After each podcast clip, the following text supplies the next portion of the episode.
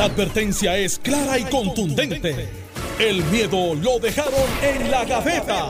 Le, le- le estás dando play al podcast de Sin, miedo, de Noti1630. Soy Alex Delgado, ya está con nosotros el senador Carmelo Ríos, aquí le damos los buenos días, senador. Buenos días, tía Alex. Buenos días, Alejandro. Lleno de energía. Elecciones congresionales este domingo, 16 de mayo. La cosa está cogiendo viaje. Que se a ir a votar. ¿Cuántos PNP son? Pues mira, no es un evento afiliado al PNP. Por eso deben Hay, ser... hay nueve, Pero- escucha bien esto, hay nueve que dicen que son de la estructura del PNP. Hay uno que dice No, no, no. que no. es PNP. ¿Cuántos PNP son? Eh, No, espérate, pero, pero esto es importante. Hay uno 800.000, que dice que es el PNP, 900.000 pero que es más PNP. grande que el PNP y que brilla por encima del PNP y todas esas cosas. ¿Cuántos. PNP hay? Es mi pregunta. ¿De qué? En la isla.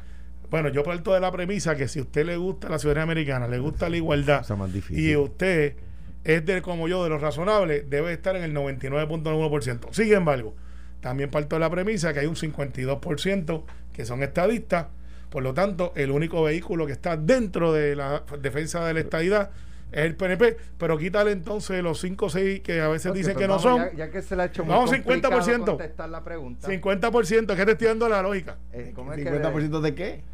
Del universo. Del universo. ¿Cuánto es el universo? El universo 3.1 más o menos. Sácale los niños que no votan. 3.3 de acuerdo al censo. eh, Según el censo. Que, que eso. Un millón, un millón de PNP ahora mismo. Y vas a preguntarme cuánto van a ir a votar. Pues ese es el clásico. Pero un millón de PNP y no sacaron 500 mil votos en la elección. Ah, espérate. Lo que pasa es que hay gente que no va a votar. Porque tú le Más preguntas. de la mitad de los PNP no fueron a y, y votar. lo- y no te voy a preguntar los populares, que la mitad se fueron para Victoria Ciudadana. Más de la mitad de los, de los PNP no fueron a votar. No, no, hay gente que deben de salir a votar porque pa- Lo- además de hablar lo de la único que yo estadidad, sé es que llevamos ejercer la 10 minutos de programa y, y, el- y, el- y Carmelo no te ha podido decir Buenos cuántos días. Alejandro. No, no, me he tardado menos de lo que se han tardado ustedes en definir el ELA. fue muy, dura. Carmelo. La pregunta está... Fue muy dura. No, no, Vamos muchachos. vamos a hacer una pregunta. Para empezar el ¿Cómo- lunes. ¿Cómo tú defines el ELA? No, pero... Si contesta- no me ha contestado la mía. Pero es que llevo 60 años para contestar eso, por eso. Está bien, 10 pero- minutos la mía. Te hice una historia y que- completa que no de cómo es. contestó la No, pregunta. no, no. Ah, No contestó la Sí no te la contesté. Numéricamente, ¿cuánto?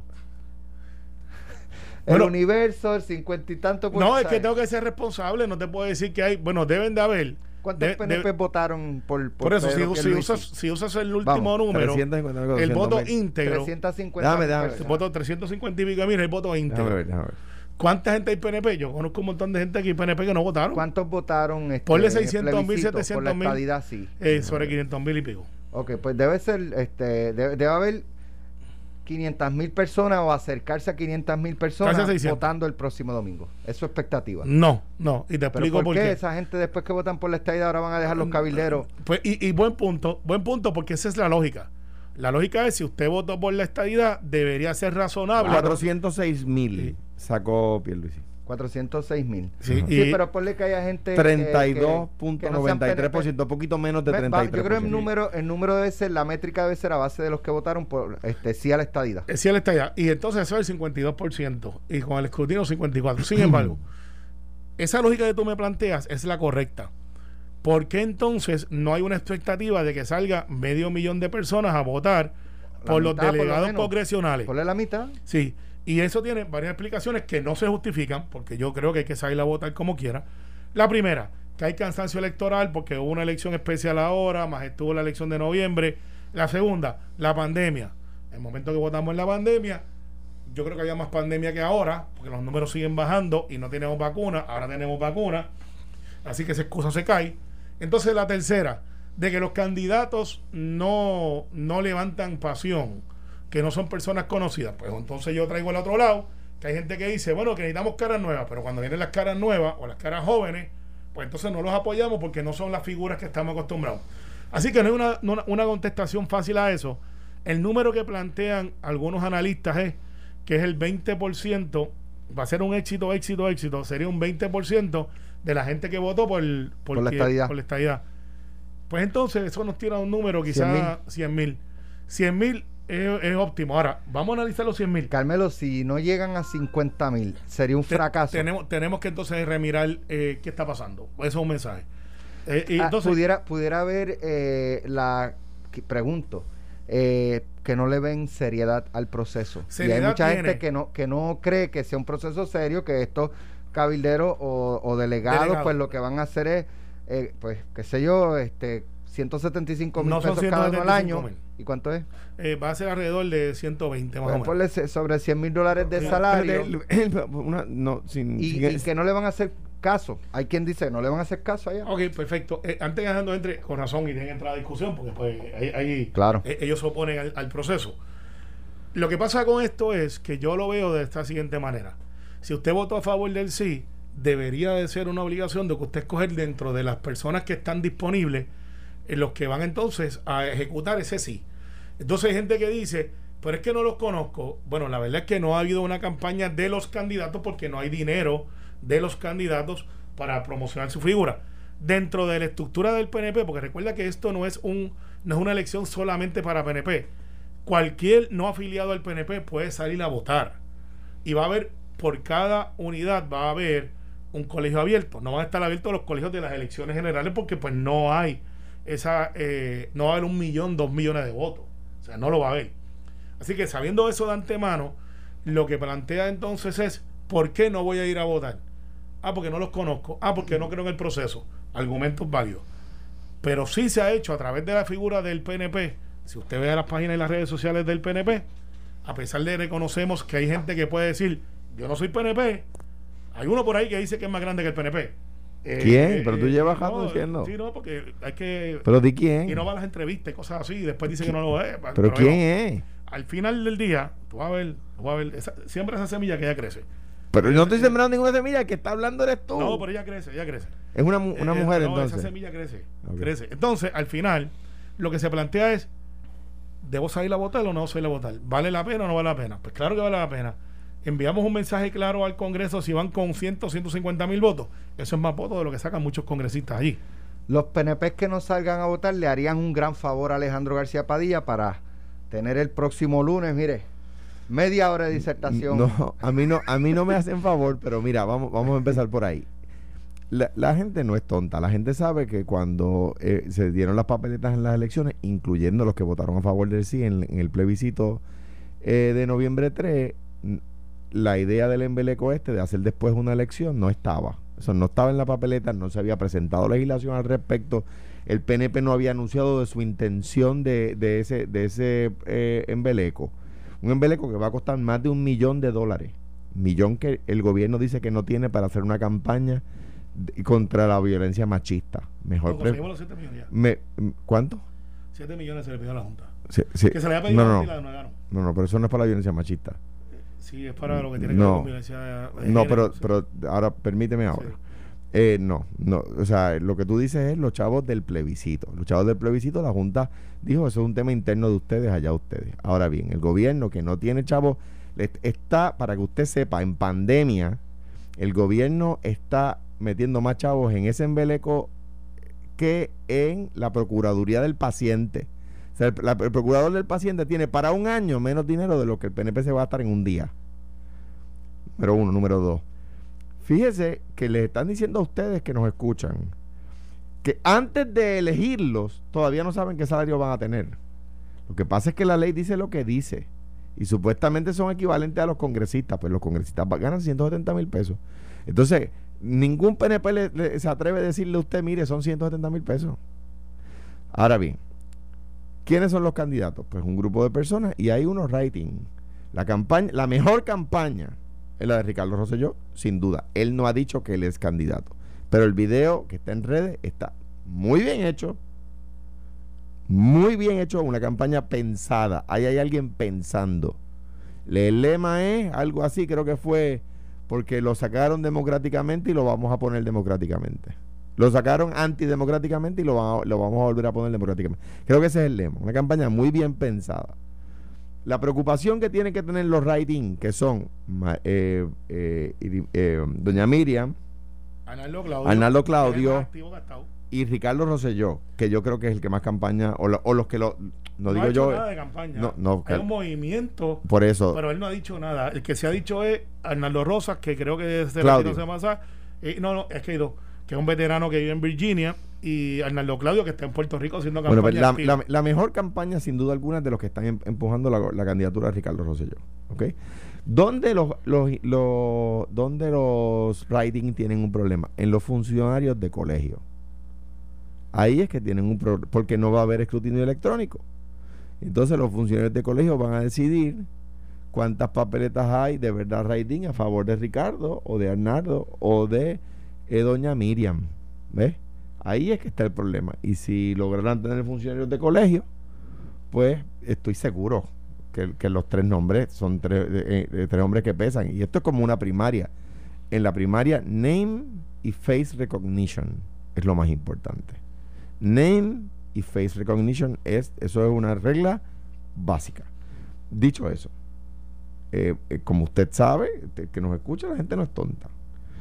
Esto es un embeleco que no estaba en la papeleta. No se le puede pedir a la gente si usted fue a votar por el sí, ahora tiene que ir a votar, porque cuando le fueron a votar por el sí no le dijeron nada de esto.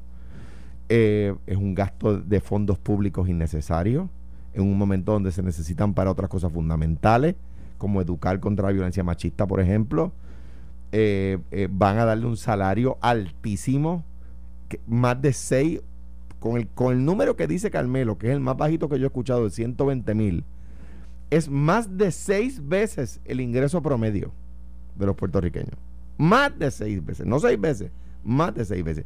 Si cumplen con lo que dice la ley, sería diez veces el salario promedio de los puertorriqueños a una persona para que vaya y sea cabildero y, se, y juegue a ser estadista.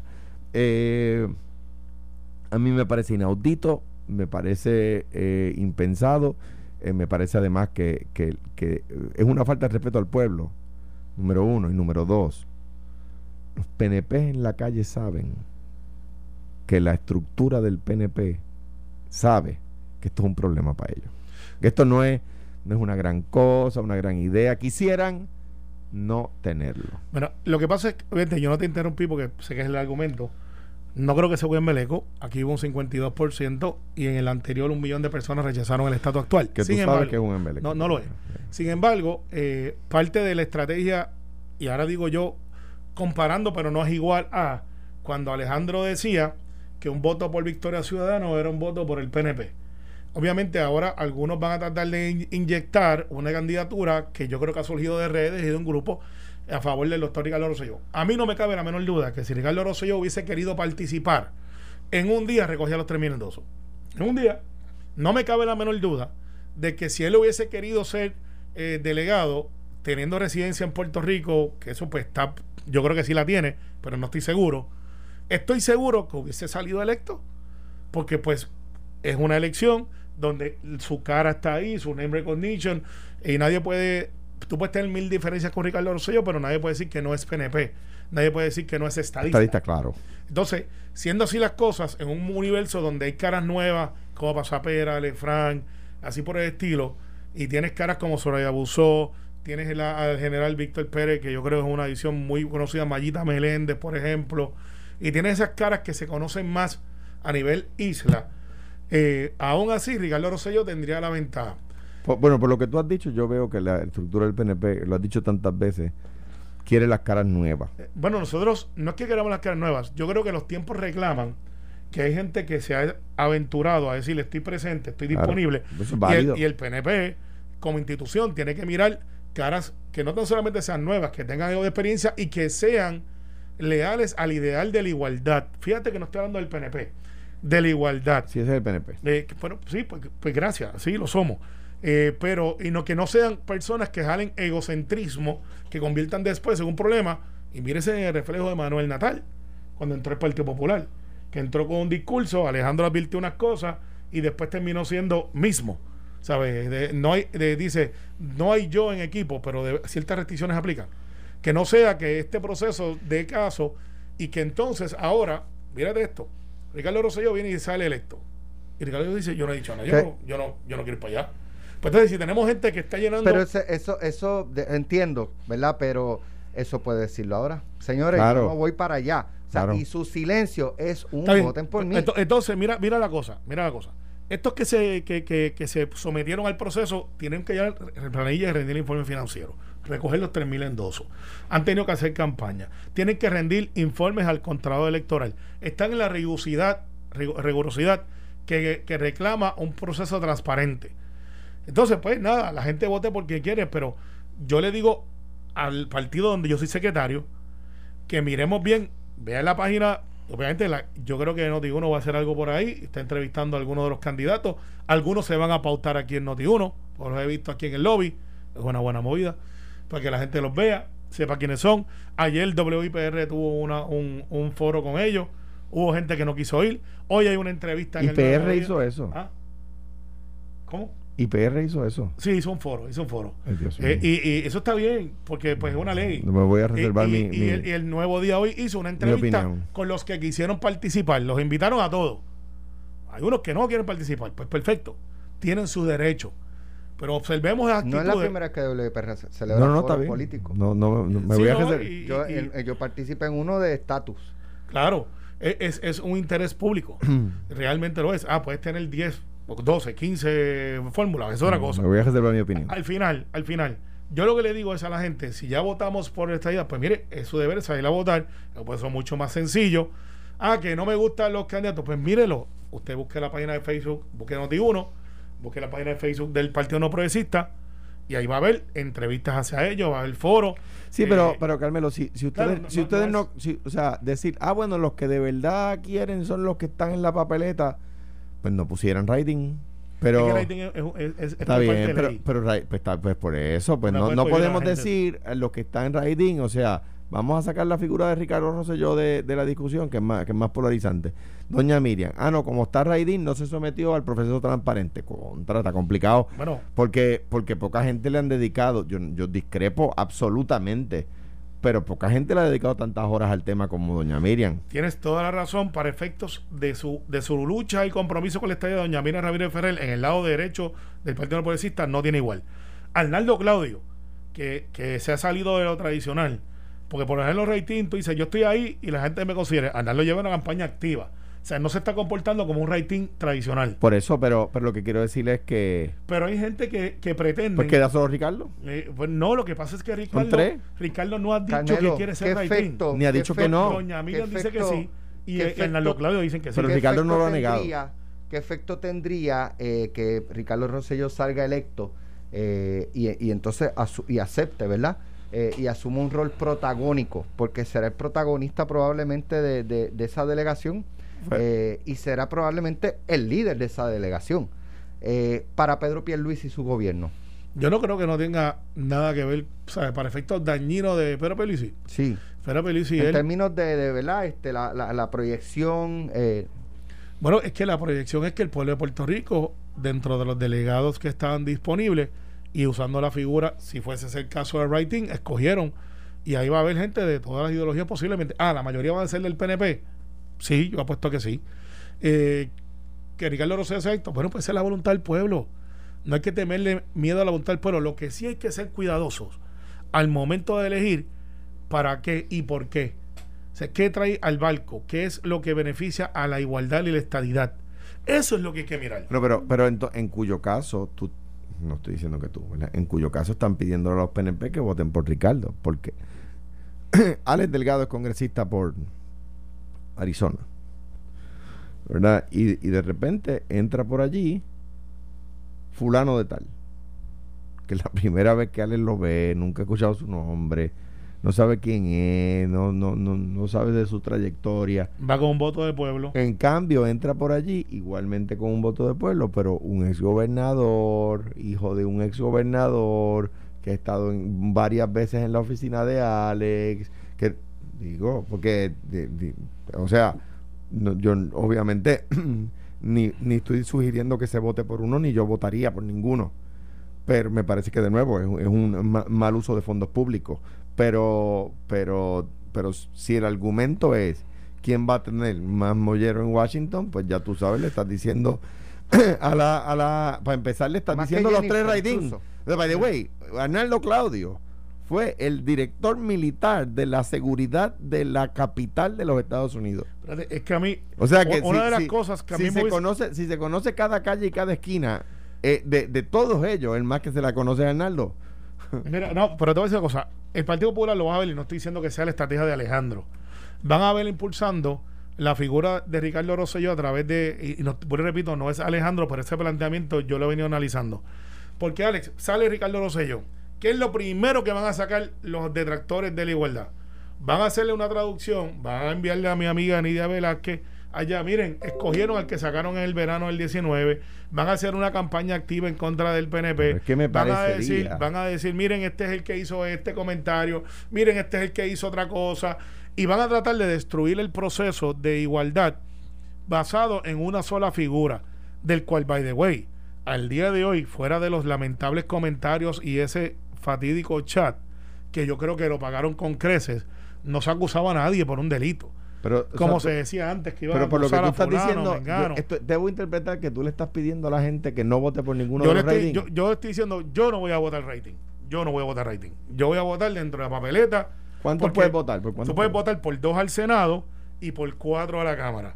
Y yo, y este soy yo. Una cosa cómica. Sí, no, no, es que eso es más o menos lo que sería nuestra delegación. No, Eh, una vez hemos estado, se hace la delegación con basado O sea, ya no son seis congresistas. Eh, no, porque hemos perdido población. Eran cinco. Mira, eran cinco. eran tenemos cinco. que ir a la pausa, pero cuando regresemos vamos a analizar la situación de las escuelas. 37 mil estudiantes candidatos a colgarse. Hmm. Un número... eh, Ese menos, detention, ese detention está largo. eh, eh, y el otro tema es que las hospitalizaciones han bajado A 300. drásticamente Gra- gracias a Dios. Gra- gracias a Dios que Pero José Luis aquí se propuso un cierre completo.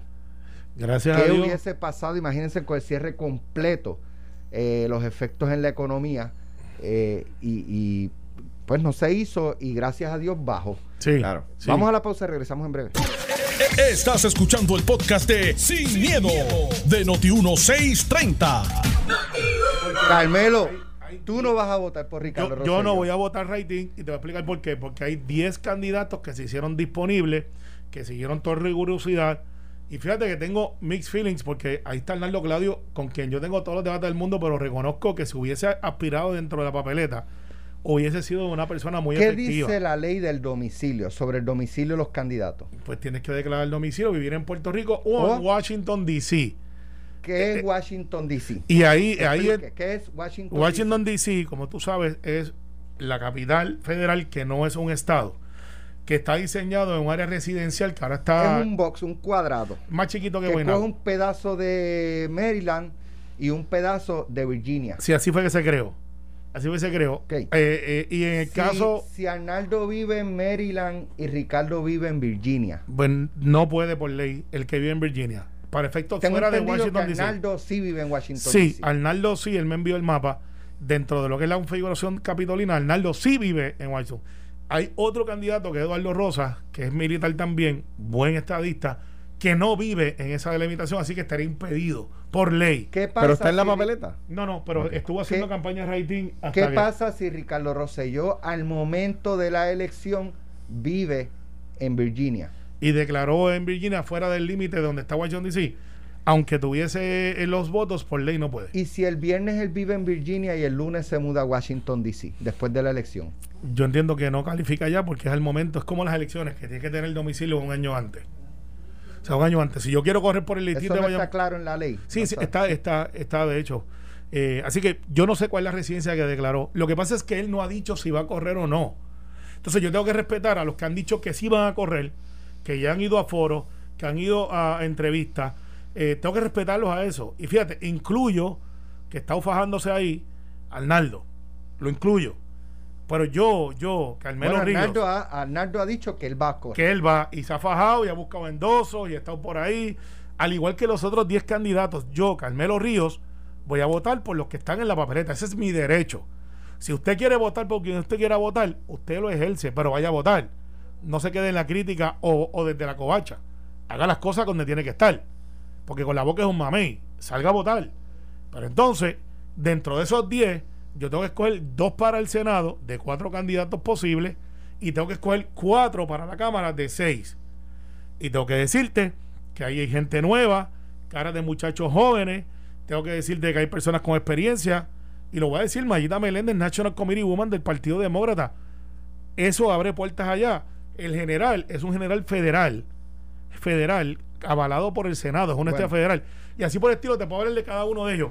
Hay unos que creen que son más grandes que la estructura. Yo creo que ya Carmelo nos dijo por quién va a votar, porque unos que mencionó y otros que no. Bueno, yo menciono y tengo mis candidatos, claro que sí. Para mí, para mí, y son pa' los, mí, que, los que están dentro de, de- la igualdad. Para mí. o que sea, los que, lo- los, que, los que tú no mencionaste no están dentro de la, No, no, es que ahí, si te lo puedo mencionar de- a todos. de la mi- igualdad según el, mi- el mi pre- evangelio según usted. No, mi presunción es que todos están en la igualdad. Lo que pasa es que no es de amarse ser PNP.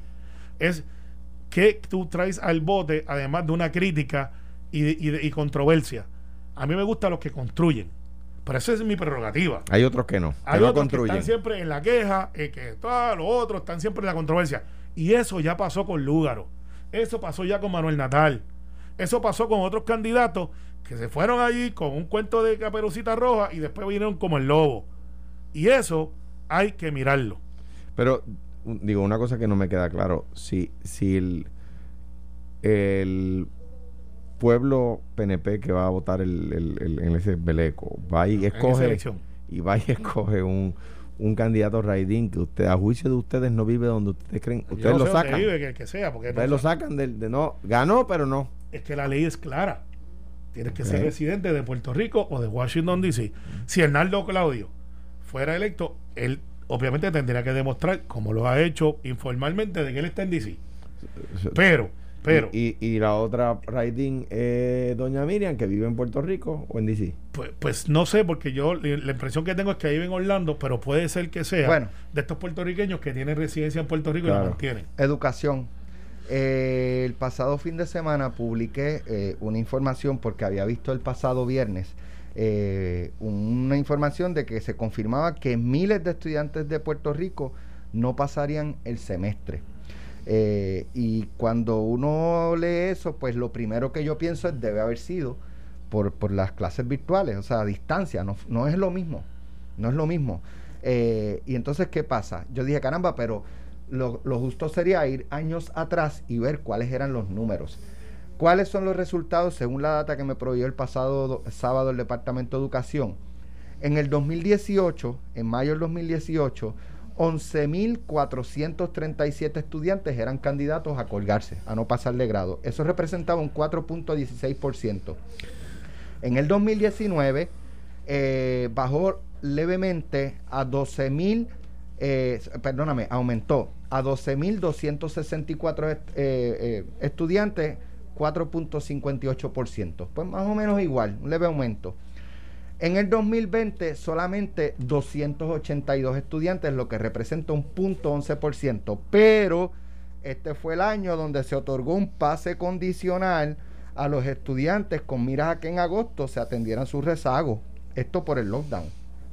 Por eso es que pasaron con esa condición de que en agosto se atendieran sus rezagos porque acabamos de, de hacer un cierre en el país. 2021 de 4.16, 4.58 en 2018-2019 aumentó a 19.25% o 37.762 estudiantes que se supone que con las notas que han obtenido en, en- los pasados meses con las clases virtuales no pasen de grado. F, colgado. Eh, y aquí pues se ha debatido lo de, la, lo de las ustedes mismos se han expresado verdad a favor de las clases presenciales y cómo era eh, verdad Eh, eh, cuestionaba Alejandro cómo es posible que, que se dejen unas cosas abiertas en el caso de la educación se, se- se- verdad hay gente que se oponga sí como A que, las clases que- que presenciales. estén los bares y los casinos abiertos pero la escuela cerrada. Exacto. Este, entonces, eh, aquí yo creo que esto es, creo yo que esto es parte de, le- de- de la educación a distancia que siempre he dicho es fue un resuelve a corto plazo ante una emergencia. Pero nos, no- nos hemos quedado en ese track por un año y aquí están los resultados. en una en, 27 mil estudiantes colgados. en, en, en países a quienes la pandemia le afectó más duro que a nosotros, países europeos, por ejemplo, lo primero que abrieron fue la escuela. ¿Por qué? Porque los niños eh, demostraron, escuche bien, que tenían más disciplina siguiendo los cuidados que los adultos. Aquí, aquí hubo una maestra, Lorel Salgado, que nos dio una entrevista, qué sé yo, este, hace dos o tres meses en Connecticut. Ella eh, está dando clases, nunca cerró la escuela. Y ella planteaba que los niños, ella tiene kinder y primer grado, son los que más seguían este, las instrucciones. Mascarillas todo el tiempo y los niños. Más que los adultos. Más que los adultos. En un proceso normal, ¿verdad? Suponiendo que esta noticia de, de que tantos miles de niños no van a pasar el curso, yo entendería que el departamento, pues tiene el gobierno, ¿verdad? Tiene alguna responsabilidad, pero que la responsabilidad principal es de los padres, ¿verdad? Eh, mi mamá y papá no hubiesen esperado a mayo para enterarse que yo tenía una mala nota. Eh, y, se hubiesen tomado las medidas correctivas necesarias. En casa, nosotros todo el tiempo estamos viendo qué notas llevan nuestros hijos. Todo el tiempo. No, no vamos a esperar a que llegue el final del curso, ¿verdad? Eh, ahora, en, ¿por qué digo que eso es un proceso normal y, este, y en este caso no? Bueno, porque muchos padres, en este caso, han tenido que ver cómo trabajan y a la misma vez sus hijos estudian solos en la casa. Y cuando hablo de niños de cuarto año no hay problema, de grado 11 o de grado 10. Cuando estamos hablando de niños de kinder, primero, segundo y tercer grado, está complicado, ¿verdad? Eh, que, el nene tenga que estar solito en la casa con las distracciones que, la, que el juego plantea y tenga que estar pendiente de la computadora si es que la tenía. Peor el caso de aquellos que no tuvieron nunca acceso a Internet, que no tuvieron acceso a una computadora para tener acceso a Internet.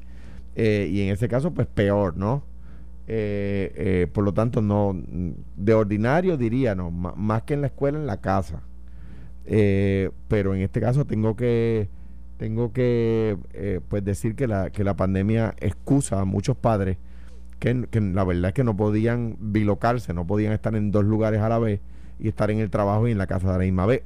peor aún, los padres que tienen dos niños o, dos niñas en edad escolar y además tienen que salir a trabajar. Sí, mira, aquí la decisión que tenemos que tomar como gobierno es bien difícil y a nadie le va a gustar. Y, y como aquí eh, tenemos Al menos ya hablamos de ese tema del embeleco. Ahora estamos hablando de la educación. No, no, es que eh, no, no es diferente. La, del embeleco es la que nadie le va a gustar. Es diferente, no es diferente porque aquí tenemos los que querían que no se abrieran las escuelas. ¿Te acuerdas, Alex? Eso no fue hace tanto tiempo atrás. Y cuando abrimos las escuelas, ahora tenemos los que no quieren que se cierren. Y yo ahí tengo que dar punto para Alejandra, que tenemos las barras abiertas y los, hoteles. Y, los y las casitas, pero cerramos las escuelas aquí no importa. Bienvenido a la democracia. Exactamente.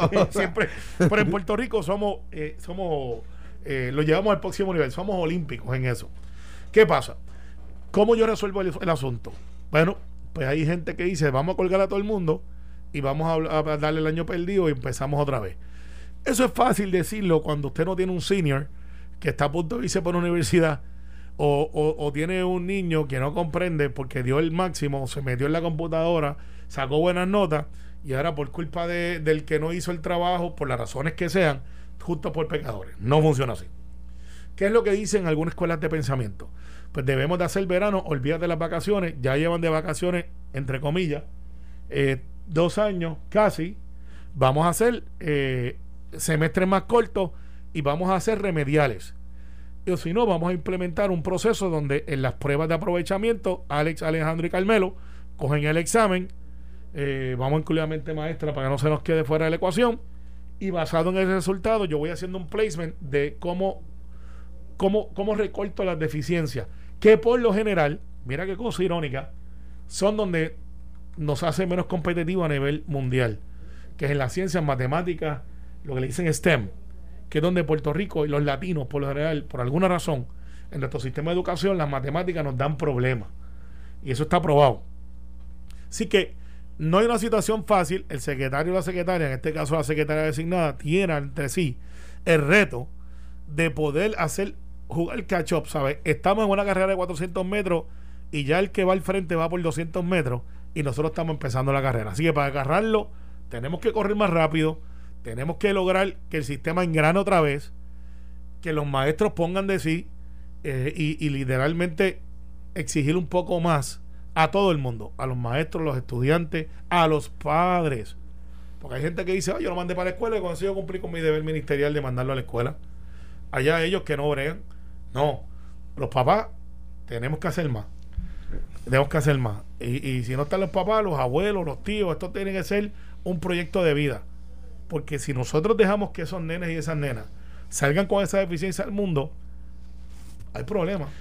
Yendo a, la... De hecho, las clases comenzaron y eh, sí es muy poco tiempo, pero no importa, para mí no importa. Para mí también. Este, y cuando tenemos estos números, o sea, que por lo menos esa cantidad de estudiantes tenga la oportunidad de regresar a lo presencial y, y si tienen algún rezago, atenderlo, ¿verdad? En, la, en las próximas semanas, en la medida que se pueda, eh, para ayudarlos a que, a que ¿verdad? Este, pasen de grado y, y ese tipo de cosas, pues pues qué bueno, pero nada. No, sé si tú te acuerdas de la figura del incomplete. Yo salí a la universidad hace tiempito. Que no era que te colgaba, era que tenías un incompleto. Bueno, eh, porque incompleto es que tú antes de cierta fecha límite te eh, eh, sales de la clase, no terminas la clase. Bueno, cuando yo estudié era incomplete, era pues llegaste más, pues el otro era un W, withdraw. Pero es muy incomplete, que pues, ah, tú tienes razón. Es baja, aquí incompleto baja, aquí era baja. la W es la baja, incompleto es, mira, cumpliste cierto proceso, te falta esto otro. Tienes razón, es diferente. Pues entonces vamos a establecer la figura del incomplete y decir, bueno, pues si yo estoy deficiente en matemática, vamos a bregar contigo en un proyecto especial donde te pongas al día como si fueran unos estudios equivalentes, como cuando la gente se sale de la escuela y, y cogen el GED. Y si tú me demuestras que ya cubriste esa deficiencia, pues te mueves y te doy un complete. No tienes nota, pero tienes un complete. Y de esa manera puedes moverte hacia el frente. Mira, eh, casos de hospitalizaciones, que es lo que yo siempre he dicho que es lo que hay que mirar para tener una idea de, si eh, los casos de COVID están aumentando o no. Y esto porque la, en el caso de las pruebas, yo, no, nos podemos dejar llevar por las pruebas. Si tú haces muchas pruebas, te van a salir muchos positivos. Si haces pocas pruebas, van a salir pocos positivos. Eh, así que yo creo que las hospitalizaciones siempre ha sido la, métrica correcta para determinar. ¿Qué pasa? Hace dos lunes atrás hablábamos de 544 eh, personas hospitalizadas. Hoy estamos en 305, ha venido bajando consistentemente día tras día. Eh, y aquí pues se planteó en un momento dado cerrar el país. la Asociación de Alcaldes había tomado una determinación que luego echó para atrás de, pues cerrar playas y este tipo de cosas. Yo no creo que esta, esta reducción se deba a las, mm, a las casi ninguna medida que tomó el gobernador, porque la, la orden ejecutiva, el cambio que él hizo en aquel momento era, eh, lo único dramático fue bajar de 50 a 30% la ocupación en los restaurantes. Eso no es la razón por la que van estos números. Entiendo yo que, que, que la alarma que hubo eh, de los casos aumentando y cómo esto podía empeorar en las próximas semanas, fue lo que hizo que la ciudadanía pues aumentara la guardia, subiera los guantes nuevamente y pues gracias a Dios tenemos estos números, ¿verdad? Que aunque siguen siendo o 300 personas en, en hospital eh, y en el caso de hoy creo que son eh, solamente dos muertes, ¿verdad? Muy triste que mueran que, que mueran personas. Siquiera uno, pero, pero cuando teníamos 60, este, 50 muertos eh, en un reporte de un día, pues dos eh, es un, ¿verdad? Este, por lo menos un alivio en el sentido de que no tenemos los mismos números. Ahora, ciertamente también, esto tiene también el efecto de la vacuna. O cada vez hay más gente vacunándose. Sin embargo, eh, ahora el problema es que la gente no quiere vacunarse. Hace unos días me llegó información de que en los centros, por ejemplo, de la Guardia Nacional, la gente, ahora se sobran las vacunas. Cuando no daban abasto, ahora es que sobran vacunas por día. O sea, lo que se paran para un día, eh, sobran, porque no llega la gente. Mi impresión es que tiene que ver un poco también con la, lo que pasó con la, la, de Johnson Johnson, pues quizás eso creó alguna preocupación en la ciudadanía y esa preocupación va a estar ahí hasta que se sigan vacunando y no pase nada. nosotros lo que estamos, dos cosas. Número uno, yo creo que eh, vimos el repunte de los, de los casos de la, como tú, como tú mencionas, por ejemplo, de los casos de la Semana Santa y todas las cosas. ¿Qué hemos, hemos aprendido? Me parece a mí que si se acercan efemérides como esa, donde sabemos que la gente se va a descontrolar, pues hay que, hay que endurecer las medidas para esas fechas, ¿verdad? Si tuviéramos Monday Morning Quarterbacking, ¿verdad? Ahora es más fácil, pero si, fuera, si faltaran dos semanas para la Semana Santa, yo estaría diciendo aquí, yo endurecería la, orden para Semana Santa, ¿verdad? Porque la gente se va a descontrolar y se nos van a llenar los hospitales. Lo que, pasó. lo que pasó, ahora es fácil decirlo. Pues de cara al futuro, eh, eh, eh, eh días de celebración como esos, esos días hay que ser más hay, hay que endurecer la orden para esos días, ¿verdad? Yo creo que, por ejemplo, y hablábamos ahorita antes de la, de la pausa, de, por ejemplo, los llamados que se hicieron para, para, hacer, para hacer un lockdown, sirvieron, yo creo que la apercibieron al país, el que hubiera gente proponiéndolo, apercibió al país de compórtense, eh, crearon conciencia, es lo que estoy tratando de, de- de- implicar. Hay gente proponiéndolo, gente en, en posiciones de poder proponiéndolo, puede pasar. Por lo tanto, compórtense. O sea, lleguen a llegar a 600 las hospitalizaciones. Yo creo que el lockdown no nos los, no nos los despintaba nadie. Pues, ¿qué, ¿pero qué pasó? O sea, la gente se concienzó, empezaron a, a- comportarse, bajaron los números. En cuanto a la vacuna, y con esto le paso el batón a, a Carmelo, en nuestro grupo de amigos hay, hay, hay gente que quiero y extraño.